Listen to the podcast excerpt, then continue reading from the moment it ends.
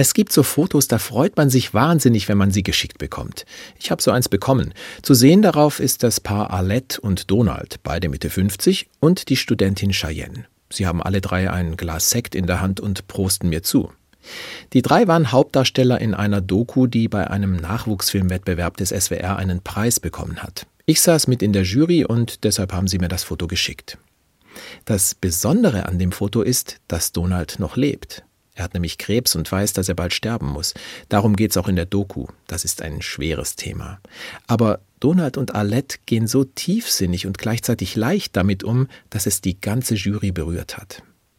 Im Film präsentieren die beiden das Urnengrab, das sie sich gemeinsam ausgesucht haben. Es befindet sich in der dritten Etage einer Urnenwand. Donald steht auf seinen Rollator gestützt davor und sagt, das ist mein neues Zuhause, super Ausblick, aber leider keine Fenster.